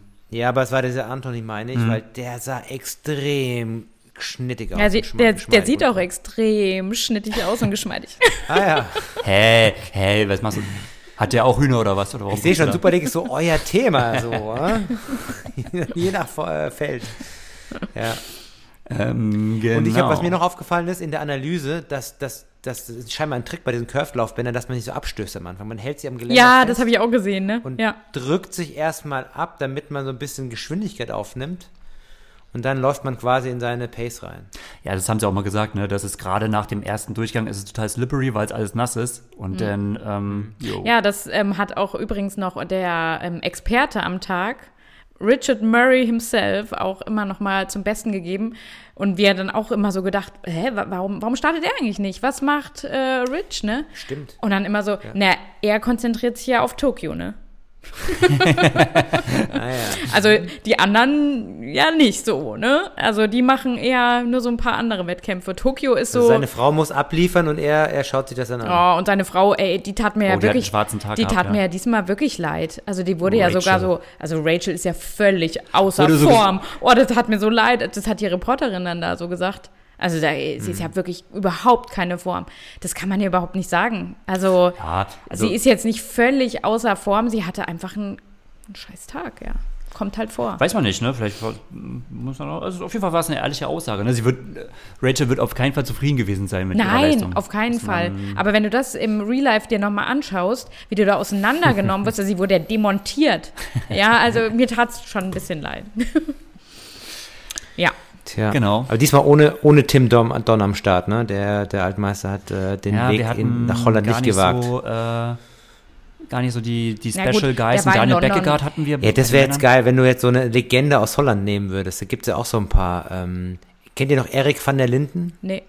Ja, also namentlich. Europameister, Kurzdistanz? Ah, come on. Aus Vor den, meiner aus Zeit. den historischen Büchern, ja, die ein bisschen eingestaubt sind. Ja, okay, das ist vielleicht noch vielleicht zu früh. Okay, okay, okay. Aber ich kann da dem- Der Geschichtshorst ja. kommt jetzt wieder. Aber ich muss ehrlich sagen, ich kann dem nichts abgewinnen. Also das mag marketingtechnisch. Ich fand auch Tim Donstart ehrlich gesagt nicht wirklich cool, weil ja, dann äh, hast du so vorher ein paar Stories, die du erzählen kannst und er mit seinem Halo und aber wenn, wenn vorher, sorry, ja, aber, also wenn, okay, nicht falsch verstehen, aber wenn, Ja, der- Gregor, der- Gregor der steht springt mehr auf einer fast von Hühner der Schippe, als, ne? als auf Er Halo. macht Hawaii. Ja, sorry. Und, äh, Nee, du, und aber dann, wenn vorher dann, ganz klar ist, dass dieser Athlet in diesem Wettkampfformat nicht konkurrenzfähig ist, dann denke ich halt immer so ein bisschen so, ja, also ich habe da lieber, ich hätte da lieber zehn Athleten, wo ich nicht weiß, wer gewinnt, weil die alle so dicht beieinander sind, als dass ich jetzt irgendwie so einen Star aus vom Ironman habe oder so. Und was wäre, wenn er noch Ja. Hundewelpen hätte?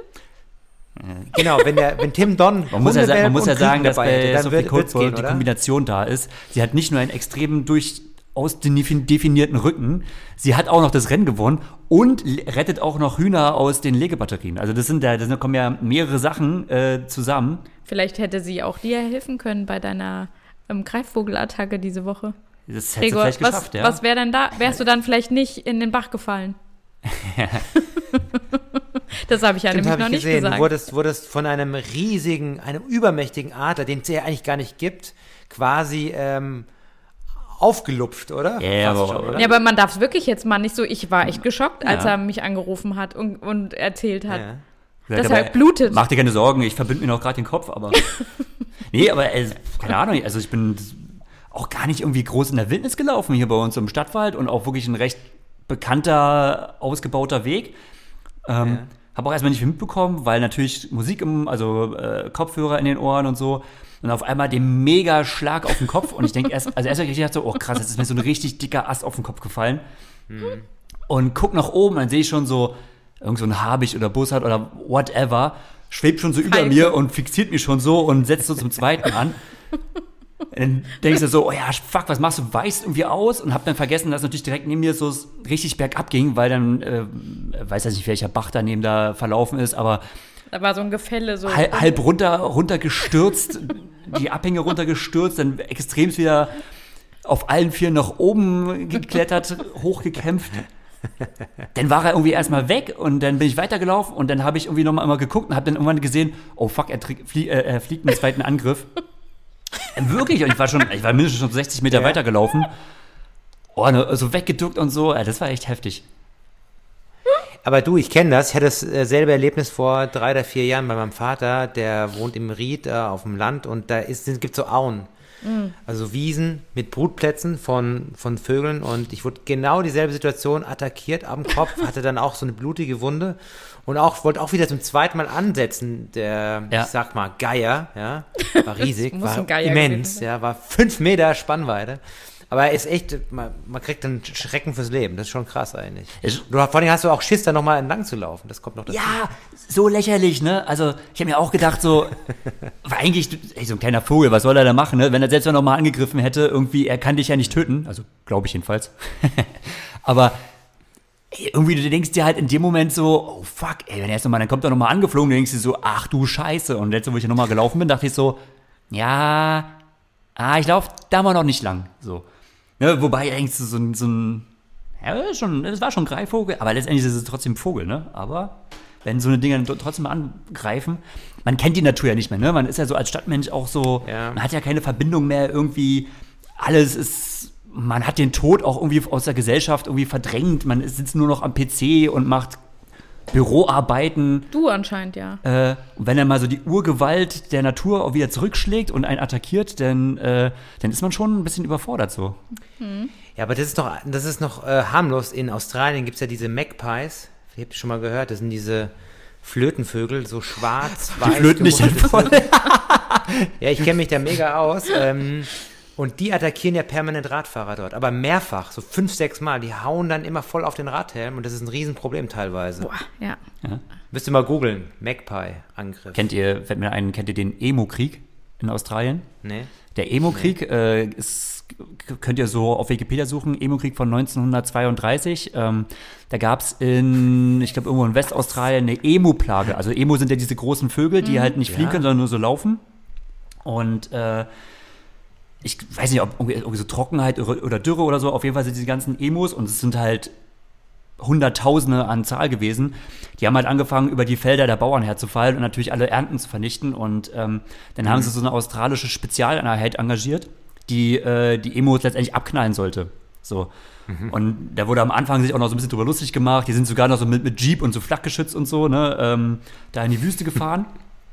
und sind letztendlich aber gescheitert. Also die haben immer versucht, die Emos äh, irgendwie zu bekommen und ich glaube, sie haben inzwischen, also ich glaube, sie haben insgesamt 200 Emos abgeknallt, war aber deutlich, mhm. deutlich weniger, als sie eigentlich machen wollten. Also die Emos waren erstens mega schnell, die können, also die können so schnell laufen wie ein Jeep, die waren äh, irgendwie wie vorgewarnt. Also wenn es irgendwie einer erwischt hat, dann wussten alle schnell Bescheid, dann hat sich die Herde auch mal ganz schnell verdünnisiert. Ähm, und trotzdem waren sie immer wieder ein Ärgernis für die Bauern und haben die Felder zertrampelt und so. Letztendlich, also diese Spezialeinheit, diese australische Spezialeinheit, äh, hat es nicht geschafft, ähm, äh, dieser Plage Au pair zu werden. Und irgendwann hat sich das Problem dann gelöst, weil letztendlich die Erntezeit vorbei war und so. Und dann war das nicht mehr so interessant. Dann sind diese ganzen Kohorten weitergezogen. Aber ähm, im Nachhinein wird immer gesagt, die Emos haben den Emo-Krieg von 1932 in Australien gewonnen. Krass. Leistungskurs Geschichte, oder wie? Biologie, Geschichte, der so Wahnsinn. ein Mix, ja, wir sind interdisziplinär. Der Kreis schließt sich vom Vogelexperten zum Vogelexperten. Aber weil wir jetzt gerade schon im, in Australien sind, können wir mal eine Überleitung machen zum australischen Olympic-Team, das zur Hälfte steht. Ja. Ähm, und mhm. auch so ein bisschen auf dein Thema überleiten, Gregor. Äh, ja, es geht in großen Schritten nach Tokio. Richtig, ja. Ähm, und wir haben mit Jake Birdwhistle Bird, Bird, Bird, Bird, Bird, Bird heißt er Birdwhistle. Ich glaube. Weil wir es ja von Vögeln hatten. Ähm, und Ashley Gentle zwei Starter, die schon ähm, Ja. vor, nicht vorgeschlagen sind, ähm, die qualifiziert sind. Und da haben die Australier ihren. Wobei vorgeschlagen, ehrlich gesagt, kein so schlechtes Wort ist. Ja. Denn ganz, also man muss als allererstes sagen, es ist super schwierig, wirklich super, super schwierig, irgendwie herausfinden zu wollen, wer eigentlich schon von seinem Verband jetzt gesetzt ist für Tokio oder nicht. Ähm, bei den aus, ganz viele Nationen machen es oder haben es auch so gemacht, dass sie ultraschwere ähm, Qualikriterien haben. Also natürlich ganz viele hatten damals beim Tokyo Test Event 2019, inzwischen schon fast zwei Jahre her, war natürlich der Wettkampf, wo die Quali war. Und sehr viele, also die Briten haben es ja sogar dann wieder geändert. Da war es ja damals, dass man gemerkt hat, oh, in Tokio ist ja extrem heiß um die Zeit. Und dann hatten sie ja das Frauenrennen verkürzt. Da war ja nur noch fünf Kilometer. Und dann hatten die Briten zum Beispiel gesagt, naja, okay, das wäre eigentlich unsere Quali gewesen, aber machen wir nicht mehr. Ähm, aber Amis, Briten und auch Australier zum Beispiel hatten dort extremst harte Qualikriterien wieder. Also du musstest Top 3 machen und dann warst du qualifiziert. Und das hat natürlich kaum einer. So. Ähm, nehmen wir jetzt mal bei den Australiern, hat keiner eine Top 3 Platzierung gemacht, weder bei den Frauen noch bei den Männern. Und dann und das war muss aber man auch sagen, alles zu erwarten. das war auch zu erwarten. Das wussten die und das alle. wissen die eigentlich alle. Das heißt, eigentlich ist es extrem vielen Athleten bewusst, dass am grünen Tisch ent- entschieden wird und dass sie dann durch andere Leistungen auch überzeugen müssen. Und Beziehungsweise, wenn man jetzt mal von Jake und so weiter ausgeht, die wussten quasi für sich schon, die australischen Athleten, dass es ähm, zu einer Nominierung maximal sechs Wochen vor Tokio kommt. Denn sie waren die ganze Zeit darauf eingestellt, okay, wir müssen allesamt so trainieren, ähm, ja, bis, bis zum letzten Augenblick auch bibbern und mit Fiebern, ob es was wird. So ja, was hart ist. Ne? was, wirk- was so oder so schon hart ist, aber jetzt hat der australische Verband ähm, wegen auch der Pandemie beschlossen, okay, das müssen wir irgendwo aufweichen, da müssen wir was tun. Ähm, Ja. Und hat quasi schon zwei Athleten Im Dezember war das schon. Das ist eigentlich schon eine alte Meldung, ne? schon mitgeteilt, dass Dezember die starten 2020. dürfen. Es kam jetzt ähm, auch für uns, ich habe jetzt erst so einen so einen Podcast ähm, mit, mit Jake gehört und da hat er das ähm, Genau, also gesagt. Ashley Gentle Und- und, Jack Burford sind quasi für Olympia gesetzt für Tokio.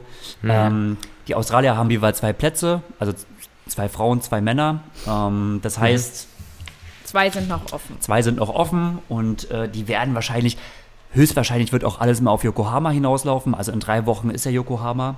Ähm, das wird ein echt, echt wichtiges Rennen für richtig viele Nationen, denke ich mal. Ähm, Gerade auch äh, für die Amis. Ähm, bei den Amis ist nur Sarah Rappaport gesetzt, Ja. denn sie ist Dritte geworden äh, beim Tokyo Test Event Test-Event. 2019, damit als einzige Athletin überhaupt. Und die Amis, die haben wirklich Frauen und Männer drei Plätze. Ähm, eine der Nationen, die äh, 3-3 haben. Und ähm, ja, wahrscheinlich, habe ich gelesen, also es wird wahrscheinlich sein, dass in Yokohama ähm, geschaut wird, äh, okay, wer kommt neben Sarah, Rappaport noch zum Einsatz. Katie Safaris Mhm. drängt sich natürlich auf eine ähm, ähm, Sarah Spivey, Sarah? Taylor, was sage ich? Taylor Spivey, da war was falsch. Ähm, und auch bei den Männern hast du natürlich noch ähm, einen ganzen Bunch an Athleten, die da starten. Ne? Sogar äh, einen äh, hier, wer stand noch bei Big 3? Ich habe die Morgan Pearson? Ben Canoe. Ben Canute, richtig, Ah. der hat mir gefällt, auch selbst der, ne? Aber natürlich ein Morgan Pearson, ein Eli Hemming und so, die Mhm. eher Spezialisten sind natürlich auch am Start. Ähm, aber für die Amis wird super wichtig, für die Briten wird es wichtig. Die Briten haben zwar bei den Frauen schon komplett besetzt. Ähm, Was wir ja durch Beth Potter jetzt ja äh, leider jetzt wissen, auch ne? wissen. Also ja. bei den Frauen sind Vicky Holland, Taylor Brown und Jessica Learman fix. Ähm, und auch schon bei den Männern, da haben sie aber nur zwei Plätze. Johnny Brownlee ist gesetzt, kein Alistair Brown Mhm. Brownlee.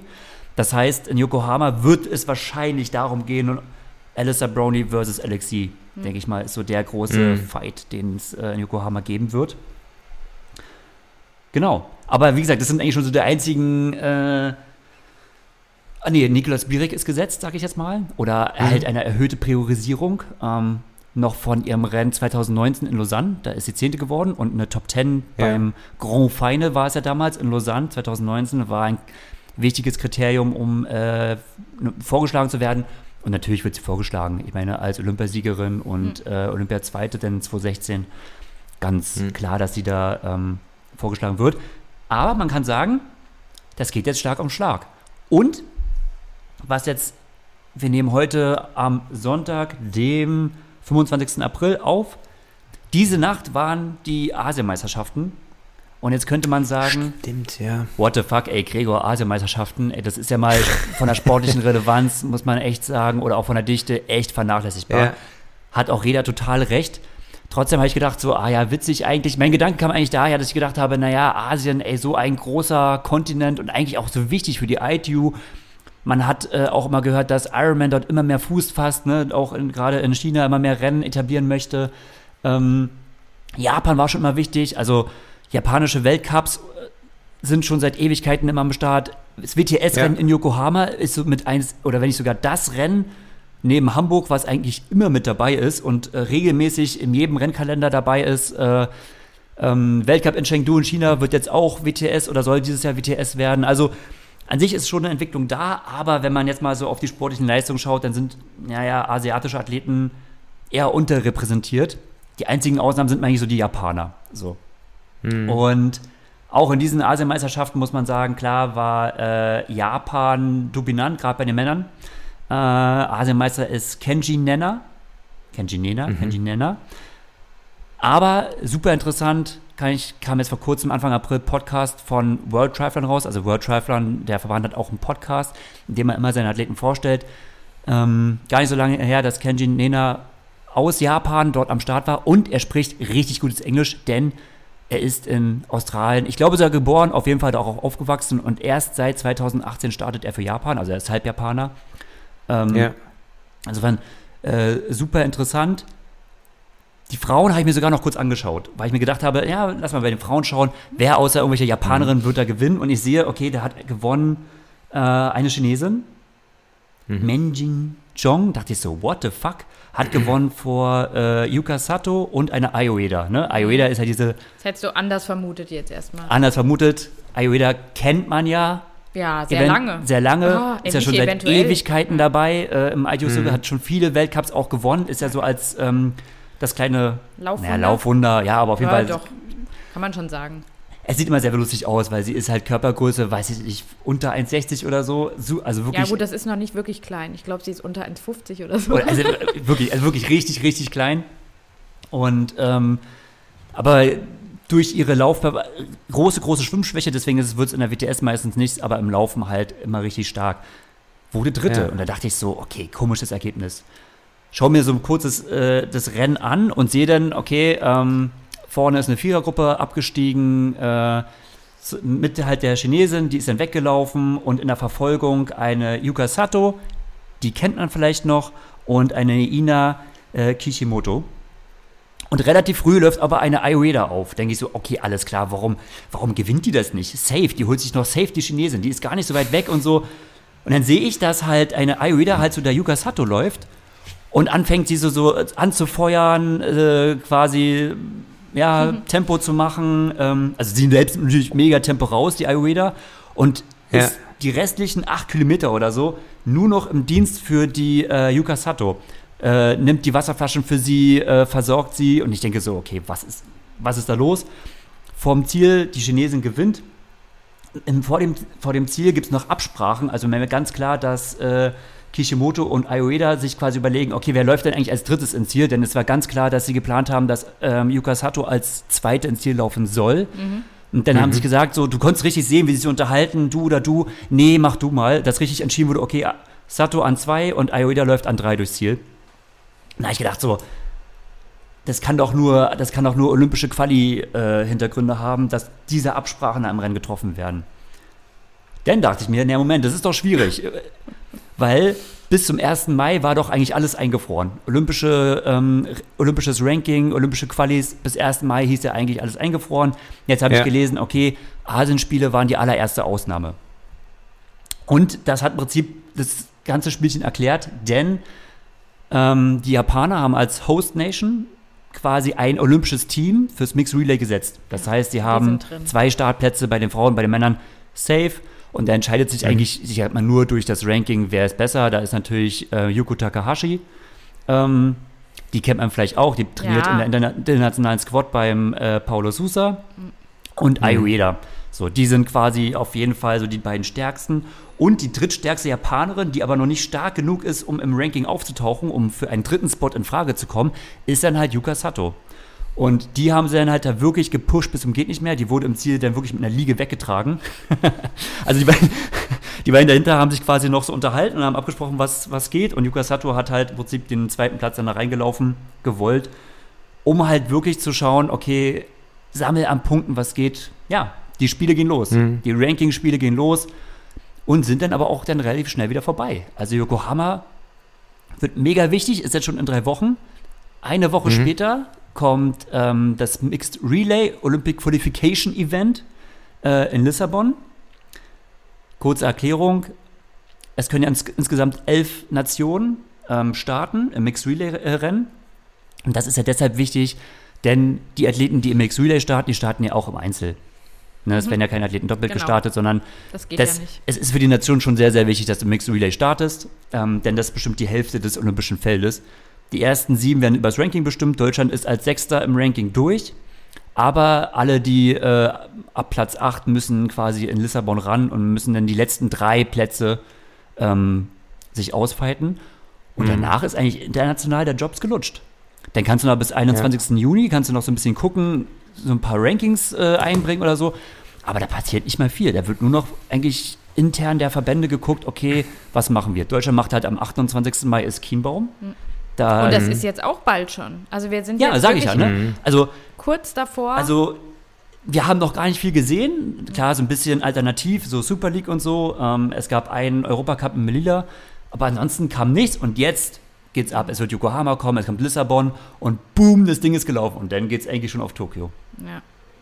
Das geht übrigens auch schnell jetzt. Sauschnell. Also sauschnell und das ist das ganze Ding gesessen. Ja. Dementsprechend ich beende meinen Monolog gleich. Yokohama, international, international saugut besetzt. Von den Deutschen sind natürlich wenig am Start. Jonas Schomburg ist am Start, Laura Lindemann ist am, ist am Start. Macht Sinn, ja, denn die sind, die sind ja schon qualifiziert. Und bei den Männern mhm. ist noch Tim Hellwig am Start. Macht auch Sinn, denn er ist im Ranking auf 160 oder so irgendwo in die Richtung. Ja. Du, mhm. Er muss innerhalb der ersten 140 sein, um in Chiembaum starten, starten zu dürfen. dürfen. Ist er nicht, mhm. also geht er nach Yokohama. Ja. Genau. Ja, und jetzt kommt noch eine traurige Nachricht am Ende. Findest du? Ja, wir haben geredet, wie wichtig Yokohama und alles drumherum jetzt wird. Ähm, Katie Zafiris hat ähm, vor zwei Wochen, glaube ich, ist es jetzt schon her, leider ihren Vater verloren. Ja. Ähm, hm. Und wir hatten kurz, ähm, ja, bevor sie nach Europa zur GFT-Crew dann auch endlich gejettet ist, weil die war ja die ganze Zeit ähm, dann doch ähm, drüben in den USA zu Hause. Ähm, ja. Und ich war, ich glaube, sie war noch nicht mal eine Woche oder lass es eine Woche sein, war sie dann ähm, ja im gewohnten Umfeld mit der GFT-Crew zum Training und dann ist wirklich plötzlich und unerwartet ihr Vater gestorben, sie natürlich direkt zurück ins Flugzeug und zur Familie. Boah, und wenn man hm. sich jetzt vorstellt, ähm, wann ist Yokohama? 15., 16. Mai. In drei Wochen. Da geht es um hm. alles. Oh, ist für so eine Athletin ähm, ja, Ex-Weltmeisterin ähm, Summer Rappaport ist schon gesetzt. Ähm, und die Amerikaner haben ein starkes Feld, ist jetzt echt extrem hart. Sie ist auch schon wieder zurück nach Euro. Also es ist wirklich der Wahnsinn, was manche mhm. Menschen doch so schaffen und leisten. Ne? Ähm, mhm. Und versucht jetzt äh, doch noch ähm, die, die letzten Wochen vor diesem wichtigen Event zu nutzen und dann auch für ihren Vater zu kämpfen. Ähm, weil mhm. der hätte das natürlich auch gerne sie dort gerne gesehen ähm, bei den Olympischen Spielen. Ja, ich habe nur den Post gelesen und ähm, der Vater scheint auch so sportlich sie auch immer bei den ja. ganz wichtigen Wettkämpfen immer begleitet zu haben. Also eine wichtige Säule auch ja. in ihrer sportlichen Karriere zu sein. Wir haben ihre Eltern auch schon, schon kennengelernt, ähm, damals oder schon mehrfach gesehen, aber damals das erste Mal in Cozumel weiß ich noch genau. Mhm. Ähm, die sind auch super sportbegeistert und ähm, ja. unterstützen ihre, ihre Tochter da auch, wo es geht. Und das ist natürlich echt extrem. Da muss ich auch direkt an, an Jodie Simpson denken, die äh, ja. ja. auch ihren, wir hatten es auch erwähnt, die ihren Vater verloren hat, ähm, auch zu früh und auch sehr unerwartet und plötzlich, ähm, die ja auch durch, in Daytona durchs äh, Ziel gelaufen ist und der erste Blick ging in den Himmel. Ja. ja. Also wir wünschen auch Katie ähm, zu der wir ja auch, wir beide, Gregor, doch ein, ein engeres Verhältnis so hatten. Ähm, da auch alles Gute und Vollgas für Olympia, dass sie da kämpfen kann. Ja, ist immer schwierig zu sagen, ne? Ob, also wie, wiefern, also es, da gibt es kein Rezept, ob man da umschalten kann oder wie oder was oder ob, ob sie sich sagen wird, naja, jetzt, also ich möchte meinem Vater das geben oder so und ob das eine Bürde ist, ja. wenn man so denkt, die einen dann begräbt oder so, ne? Ja. Mhm. Ah, dazu hat sie sich aber, kann man auch gern mal bei Instagram ihren letzten Post lesen, so, so zu geäußert, ja. Ähm, kann man mal nachlesen, ist interessant, wie sie ja. äh, jetzt versucht, mhm. damit umzugehen. Ähm, und ich denke, gerade auch so, Katie ist auch ähm, eine ähm, Person, die an die glaubt, also Faith ist da, spielt da eine große Rolle und der christliche Glaube, der ihr da mhm. scheinbar dann auch doch sehr gut hilft. Ja. Mhm. Gut. Ein ja. Thema ähm, wollten wir noch anschneiden das letzte Thema und zwar war das äh, Lucy Charles. Ist ja auch ein olympisches oh, ja. Thema, ne? Lucy Charles Start bei den Olympic Trials der Briten über die 1500 Meter. Ne? Ja. Ähm, wurde zwar auch schon in anderen Medien besprochen, aber äh, ja, also fand ich beeindruckend.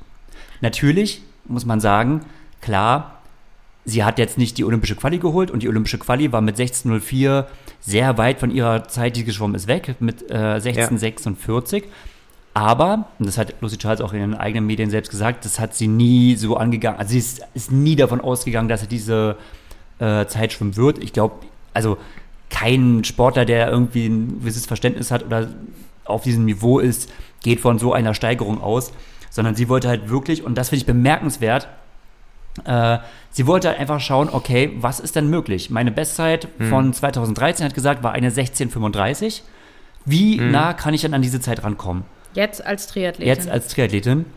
Und schon mal als Fazit vorweg zu, äh, genommen, so nah wieder an ihre Bestzeit zu kommen. Ja. Ey, das in, ist. Und zwar in fünf Wochen. Ja. Spezifischerem ja. Training. Also ja. elf Sekunden nur weg. Ja, muss krass. ich sagen, boah. Das ist, äh, das ist echt krass. Ja, ich kenne das ja selber. Ich komme ja auch vom Schwimmen und ähm, du verlierst irgendwie diese, diese, diese Fähigkeit, die du aus dem Schwimmen hast, einfach durch das Radfahren und durch das äh, Laufen. Und deswegen finde ich es umso bemerkenswerter. Ich finde es aber noch krasser, dass sie halt innerhalb von mehr, einigen Wochen einfach zweimal ja. krasse Events direkt vor der Haustür macht. Mit Super League ja. und dieser, dieser Schwimmgeschichte. Ist ja auch mega cool für sie. Ja. Ja, voll. Wobei, man muss halt echt sagen, äh, klar, es war jetzt alles äh, in, in äh, Großbritannien und in London, mhm. ähm, macht ja dann doch äh, durchaus äh, angenehmer. Aber was sie trotzdem auf sich nimmt, ähm, ja. wir, wir haben es ja in ihrem Video ähm, auch gesehen, also äh, in Sachen, du musst dich ja dann doch im, im Hotel in Quarantäne quasi die ganze Zeit mhm, ja. aufhalten. Und da war nichts mit Laufen gehen oder sowas. Also die hat von ja. wann? Von Dienstag bis das Sonntag. Abend. Die Schwimmwettkämpfe haben halt am Dienstag angefangen und ihr Wettkampf war am Samstag. Das heißt, sie musste Sonntagabend. aber ab Dienst was, Sonntagabend? Ja. Sonntagabend. Mhm. Das heißt aber, sie musste von Dienstag an im Hotel sein. Ja. Und im Hotel war halt mhm. strikte Quarantänepflicht. Das heißt, ja, also nicht rausgehen, irgendwie mal shoppen gehen oder irgendwo mal jetzt mal naja, irgendwo hin. Shoppen gehst du als Lucy jetzt eh nicht. Ja, oder du gehst vielleicht mal raus, du bist mit in London halt und, und trinkst vielleicht gehen. mal einen Kaffee oder so. Machst ja, ja auch nicht. Laufen sowieso nicht. Ja. Sie hatte natürlich äh, zum Glück wenigstens halt die Rolle und äh, konnte halt ein bisschen auf der Rolle fahren, aber laufen konnte sie in der Zeit komplett klicken. Das Einzige, was erlaubt war, zum Rausgehen aus dem Hotelzimmer oder aus dem Hotel war halt wirklich straight zum Pool gehen, wenn eine angemeldete Training-Session war oder halt dann eben mhm. zum Wettkampf. So. Und das war das Einzige. Und da habe ich gedacht, so als ich auch gesehen habe, was da so dahinter steckt, also mhm. nicht nur, dass du halt in den so fünf Wochen ja. so ein bisschen das Training umgestellt hast, ähm, wobei mhm. sie auch gesagt hat, dass sie so teilweise auch im Laufen gemerkt hat, du profitierst von den Änderungen, die sie auch im Schwimmen getroffen hat, hat sie sogar auch teilweise im Laufen profitiert, einfach weil mhm. das aerobe Training auch dort anschlägt. Ähm, insofern eigentlich schon krass, was eigentlich alles so möglich ist, auch so an Querleistungen. Aber auch so dieses Commitment, dann zu sagen, okay, ich gehe da rein, ich gehe da in die Quarantäne und hänge da den, wirklich den ganzen Tag auf dem Zimmer ab und kann da entweder Rolle fahren oder gut, ich gehe halt dann vielleicht ein, zwei Mal da zu dem Pool und schwimme dort. Ähm, ansonsten ja, und das einfach nur für mal so einen Start, wo eigentlich klar ist, okay, also Olympic. es war klar, Olympik, dass, dass es nicht klappen wird, vollkommen logisch. Einfach nur um zu schauen, wie schnell kann ich denn eigentlich wieder schwimmen. So. Ja. Und das so professionell anzugehen, also zum einen natürlich mit, dem, mit der Trainingumstellung und dann aber auch mit dem Commitment zu sagen, boah, also gehe ich jetzt wirklich für einen Wettkampf, was jetzt eigentlich ne, mir als Triathletin jetzt nicht so viel bringt vielleicht ähm, und nehme das alles auf mich, die Quarantäne da in Kauf zu nehmen und das alles, ähm, finde ich schon beeindruckend, ehrlich gesagt. Absolut, ja. Und dann halt echt noch die Leistung, ja. Ja, da möchte man echt mal wissen, was in ihrem Kopf so vorgeht. Ich habe nur gesehen, dass der britische Schwimmverband da auch dann entsprechend ähm, Posts gemacht hat und das ist natürlich auch interessant, weil so, eine, so ein großer Verband dann nochmal eine externe, sage ich mal, da äh, präsentiert, ist ja auch super cool für die Triathlon-Gemeinschaft in England. Also, Ja, voll. ja. Also mega spannend, ja, finde ich auch. Und die, ich habe gerade gesehen, die ist jetzt auf äh, Lanzero, äh, Ja, Lanzarote, ja. wieder Club im Club La Santa zum Trainieren. Im nächsten Camp. Also es geht von einem ins nächste. Also ich, ich habe so das Gefühl, es geht so, ich will nicht sagen, das ist so kurz entschlossen, aber es geht so, ja, also wir können nicht so wirklich planen, also machen wir das Beste draus und naja, dann gibt es eine Option, dann Nutzen wir die. ich da ja. halt und ja, also vielleicht, ja, auch nicht verkehrt, ne, weil man da sich so ein bisschen, ähm, ja, so flexibel hält. Ja. Ja, voll. Einerseits, und das ist irgendwie so eine ganz coole Mischung irgendwie. Also einerseits voll flexibel und ähm, experimentierfreudig. Auf der anderen Seite wiederum ziemlich überlegt und äh, denn, wenn die Entscheidung auch getroffen wurde, konsequent vorbereitet. Das ist schon irgendwo heftig. Ja. Und Ja. nochmal um die Zeiten, also sie hat ja selbst gesagt, die britische ähm, All-Time-Best, also der britische Rekord war bei 1547. Ähm, das war übrigens auch die einzige Zeit, die die Olympianorm jemals geknackt hat. Ja. Also ansonsten ist, Ja. glaube ich, in 1604 nie eine Britin geschwommen. Und ihre Gegnerinnen auch jetzt in London waren genau. ja dann auch. die, ihre Gegnerin ist Ja. auch eine 1646 geschwommen, der erste Platz, ein paar Hundertstel schneller. Ich weiß immer nicht, Ja. ne? Also ich, ich kenne mich jetzt auch im Schwimmen nicht aus, ähm, was jetzt genau dort die Qualitäten bestimmt und so. Aber ehrlich gesagt finde ich es blöd, wenn irgendwie äh, unser Backofen piept. Ja, lass ihn doch. Lass mal ihn piepen. Ähm, also wenn eine Qualität irgendwie so ist, dass niemand eine Chance hat, die zu knacken. So, das finde ich irgendwie immer blöd. Ähm, eine, ich habe mal geguckt, eine Deutsche hätte es übrigens gegeben dieses Jahr, die diese Zeit geknackt hätte, und zwar ähm, äh, Sarah Köhler. Ja, und in, in beeindruckendster Manier, Ja, Sarah Köhler ist nämlich dieses Jahr ähm, eine 1552 geschwommen. Ähm, insofern hat hält ja auch den deutschen Rekord, habe ich gerade gesehen, mit 1548. Also deutscher und britischer Rekord ist ziemlich identisch. Und Anna Lucy Charles wäre, wenn es in Deutschland gewesen wäre, die fünftschnellste Zeit in diesem Jahr geschwommen. Um das mal so einzuordnen. Ja, Wahnsinn. Ja, das ist schon Und Wahnsinn. bisher gab es auch, in, also in Deutschland habe ich gerade geguckt, ich schaue gerade deutsche Bestenliste 2021 bei den Frauen. Fünf Frauen sind unter 17 Minuten geschwommen dieses Jahr bisher. Also ist schon, ist schon alles äh, ziemlich nackig, was sie da gemacht hat. verrückt. Ja, irgendwie schon verrückt, doch. Also, ja, absolut beeindruckend. Genau. Ja, So, dann lassen wir den Horst mal duschen, würde ich sagen. stimmt, ich bin ja noch ein Rad gemacht. Er hätte es nicht gesagt, wäre es mir gar nicht mehr aufgefallen, das stimmt allerdings. Aber bevor, wir, bevor ich jetzt zum Duschen gehe, ich habe noch eine Podcast-Empfehlung, das wollte ich schon beim letzten Mal sagen. Und das, ich fand den eigentlich total interessant, vielleicht kennt ihr den schon, aber vielleicht unsere Hörer noch nicht. Ich habe letztens nämlich den Podcast von Jens Vogt entdeckt. Kennt ihr den? Also er macht den selbst oder Jens Vogt macht den selbst? Nee, mit Bobby Julich. Also, Also, ah. Bobby und Jens heißt der Podcast. Kann ich nur empfehlen. Wer diese quirlige Art von Jens Vogt mag, ähm, sehr, sehr hörenswert. Ähm, ist, da gibt es so viel Insider-Informationen aus den aus vergangenen Tagen. Ist super spannend. Das kann ich nur empfehlen. Äh, Bobby und Jens äh, auf allen gängigen Podcasts. So heißt er? He- Heißt er so der Podcast? Bobby und Jens? Äh, Bobby, äh, Bobby und Jens heißt er, ja. Oh, ja, ja. Also, unsere Podcast-Empfehlung, Bobby und Jens. Cool. Und Gut. mit dieser Empfehlung ähm, entlassen wir euch in den Mai, in einen heißen Mai und ähm, ja, wir hören uns dann beim nächsten Mal wahrscheinlich schon zu handfesten olympischen Vorentscheidungen. Bis dahin, macht's gut, trainiert gut und ja, macht's gut, ciao. Ciao. Tschüss.